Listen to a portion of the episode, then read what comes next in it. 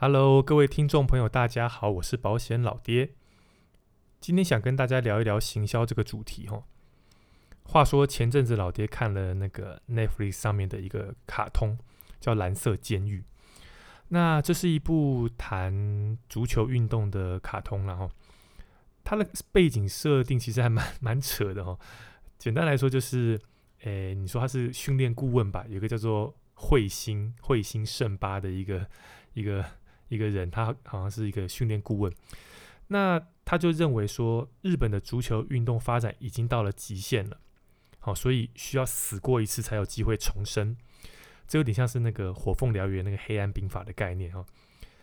他认为哈，棒球这个运动，棒球之所以日本可以表现的那么好，甚至可以挑战世界，原因是因为棒球运动非常的规律，包含你看它上下半局就是攻守互换嘛，那球数啊、出局数啊都是固定的，那也没有激烈的身体冲撞，加上球员每个球员都有很明确自己的定位以及守备范围。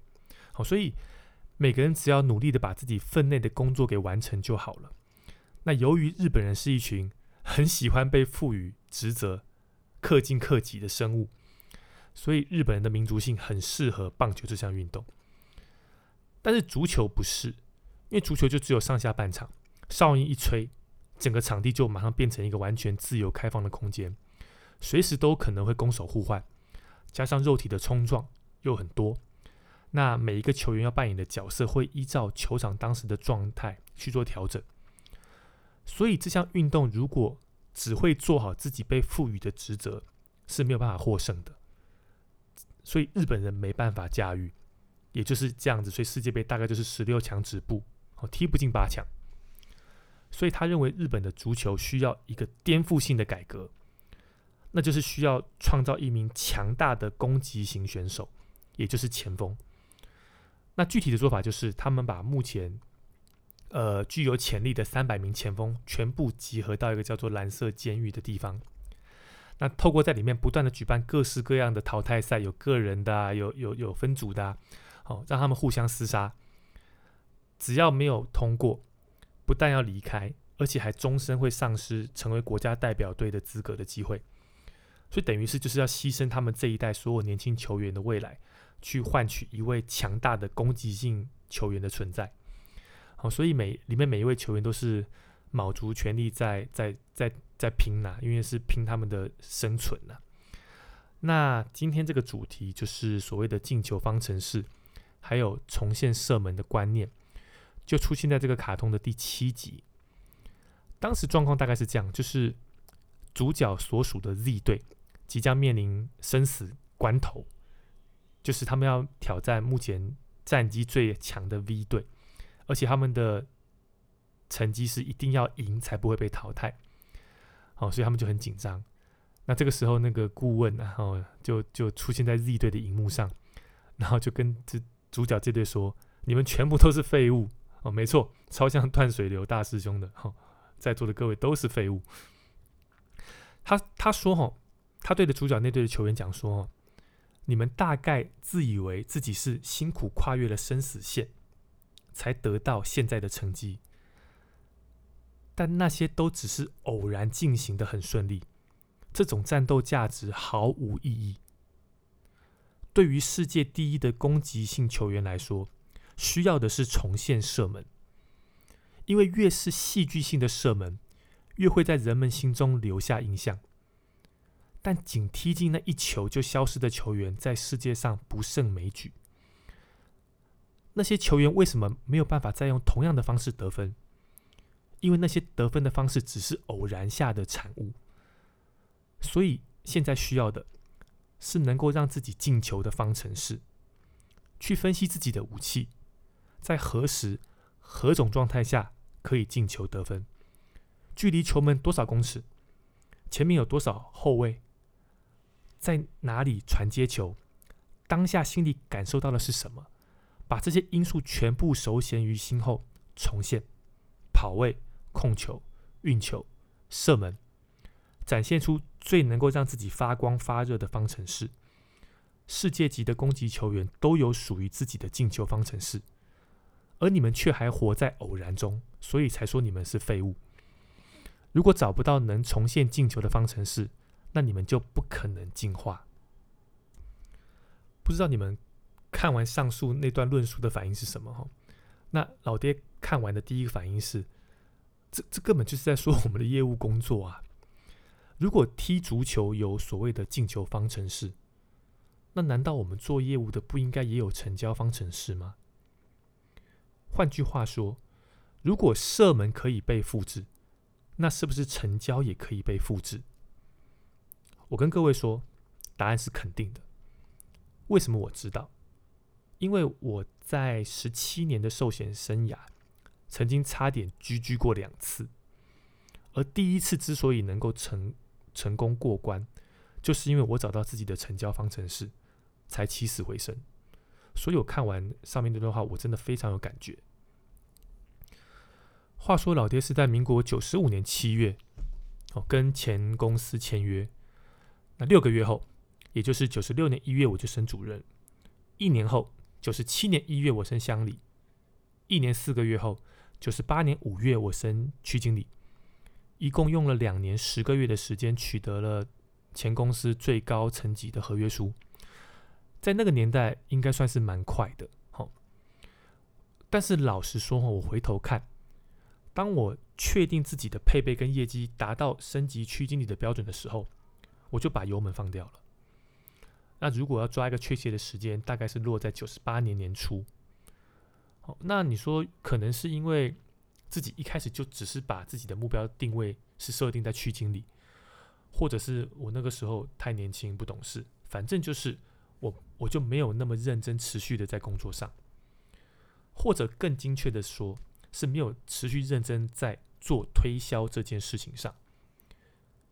因为当时的我并不喜欢推销，好所以我那个时候就把时间都花在增援，那希望能透过增援啊、组织发展，让自己能够更轻松，不用去市场上推销。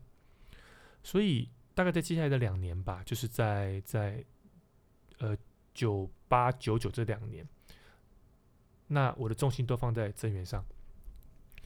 那你说可能是因为金融海啸，或者是其实我的增援方式根本就是错的。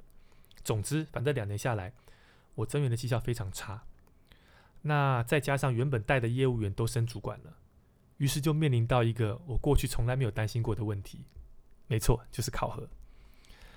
因为呃，我前公司的考核业绩考核是，我是区经理嘛，就是我自己做的业绩，加上我带的直属业务代表的业绩是加总来看的，对，所以当你底下有在带人的时候，你没有感觉哦，因为就是一堆人一起做嘛。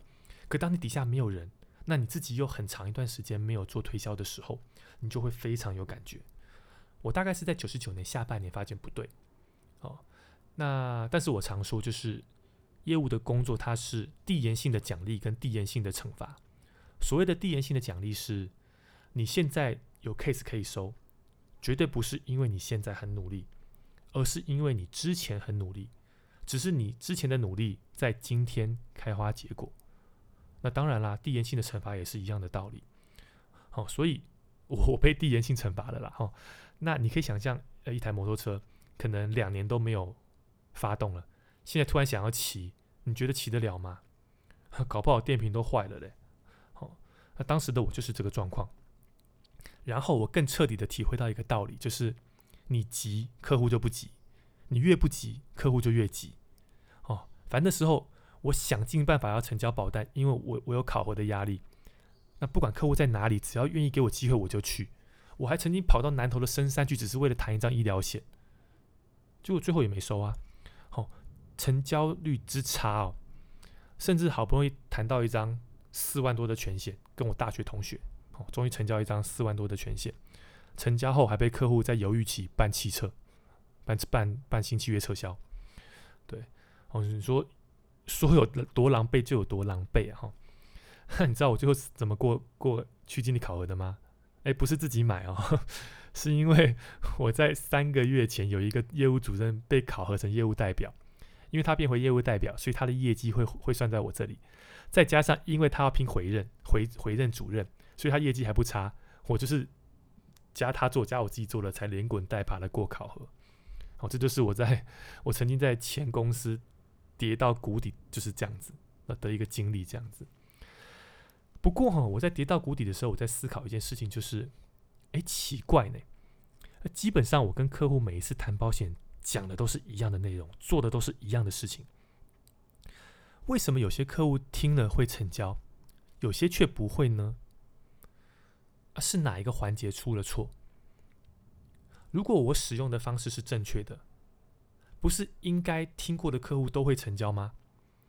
或者是说，是否有存在的一个方式是，只要用了这个方式，客户听完之后就一定会成交呢？哎，这个问题就在我心中不断的膨胀。最后，很幸运的，就是我有找到自己的成交方程式。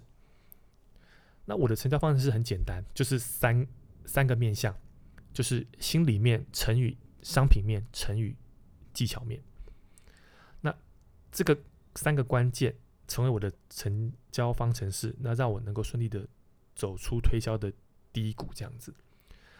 那这三个观念其实我在过过去节目中其实都有强调过了。所谓的心里面，呃，你可以说是同理心嘛，就是我放掉了过去公司教育我的观念，哦，我设身处地的站在客户的立场替他思考。如果我是他，我会怎么规划，而不是只是想卖给他公司现在主推的商品。那至于商品面的话，我也讲过，就是逆市场行销，就是我当时选择帮客户用的规划的商品，都是市场上比较少业务员在使用的商品，包含定期的医疗险以及长年期的储蓄险，这两个商品是我当时的主推。最后就是技巧面，技巧面就是回归最基本、最基本新人教育训练的基本功，就是落实公司教我们的推销六大步骤，还有推销甲来辅助行销。那这个观念我应该是在之前会客家的那个品牌课程有提过。好，那呃有机会了，我在想要不要把这这一整套我的行销的逻辑跟方法，呃，去去规划成一个付费课程啊。不过。之之后再说，因为太忙了哈。就是这一套东西，如果大家有兴趣的话，好，我可以把它变成一个付费课程，让大家能够有兴趣的可以付费来上。好，那简单来说就是，为什么每次行销我讲一样的话，做一样的事情，有些可以成交，有些不能成交？我回头去整认真的去整理一下自己的成交名单，我发现到说，其实关键的因素在于，因为每一个客户的状态都不一样。很多客户，我之所以能够成交，并不是因为我推销技巧多好，其实单纯只是因为他那个时候本来就想要买保险了。这种属于软柿子啊，或是我们业务俗称的 A 级客户嘛。这种客户谁来摘，吃到嘴巴都是甜的啦。但是实物上，这样的客户只会越来越少。随着我们在这个产业越做越久，理论上。所谓的 A 级客户会越来越少，B、C、D 级的客户会越来越多。诶，所谓的 B、C、D 级，他们状况就跟 A 级不一样了。他们可能是啊，我就不想买保险啊，或者是哦，我可能想买，或者我可以听听看，但是我选择很多，我不一定要听你说，我也不一定要跟你买。在这种情况下，很多过去的理所当然就变得不再理所当然。如果我们还是用过去谈 A 级客户的方法，方式来处理，就会遇到瓶颈。比如说，今天要谈医疗险，你跟 A 级客户说：“哎呀，现在国人的医疗花费很高啊，医疗险很重要。”对一个已经信任你的客户，或者是他本身已经想买保险的客户，他可能会认同，或是他根本不 care 你讲出来这句话是对或是错，因为他今天会约你出来，就是他已经要买，只是要怎么买的问题而已了。但是，对一个不是那么熟，或是不是那么想买保险的人来说，你说，哎，现在医疗花费很高，他可能就会说哪有？我妈妈才刚出院，根本就没花多少钱呢。啊，不然就是啊，我谁谁谁听说得了癌症啊，治疗也没花没花多少钱呢。重点是，他不会把他心里的问号讲给你听，他可能就默默的放在心里。而在这个整个行销过程当中，他脑袋累积越多的问号时，他最后就会跟你说出那句我们很熟悉的台词。我回去再想想，相信我，这种回去再想想就是不会再想的意思了。至少不会问你啦。OK，所以后来我发现到说，简单来说，保险行销就是要解决客户脑袋中的两个问题，一个是坏，一个是好。坏是我为什么要买保险？好是如果我要买保险，我该怎么买？你思考一下，你觉得哪一个对客户比较重要？而你花在处理哪一个问题的时间比较多呢？好，所以我常说，就是行销的重点不光是你跟客户讲了什么，而是你有没有办法有效率的解决客户脑中的小问号。行销的重点不是你跟客户讲了什么，而是当你离开之后，客户还记得什么。那真正的会行销，就不是只能只只会成交这些本来就想买的 A 级客户，而是能够让原本不想买保险的客户愿意买保险。能够做到这一点，你的行销才算及格了。而我的成功方程式可以做到，在遇到瓶颈之前，就是。九八九九一百年之前，我收入最高是在民国九十六年，也就是我主任要升乡里的那一年。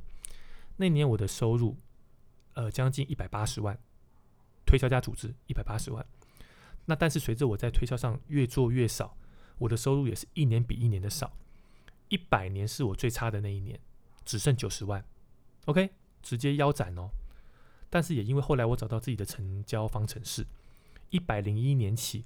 我每一年的年收入都超过两百万，而且这个数字一直维持到一百一十一年，我从前东家离职都是如此。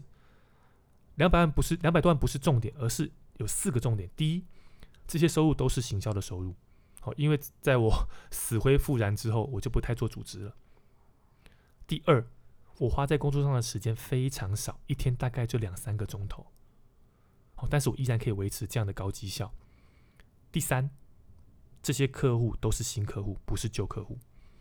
第四，这些客户都是一次谈完 close，几乎都是一次谈完 close。这就是找到自己成交方程式的威力。OK，所以其实我真的很感谢老天，让我在民国一百年那个时候遇到这一个关卡。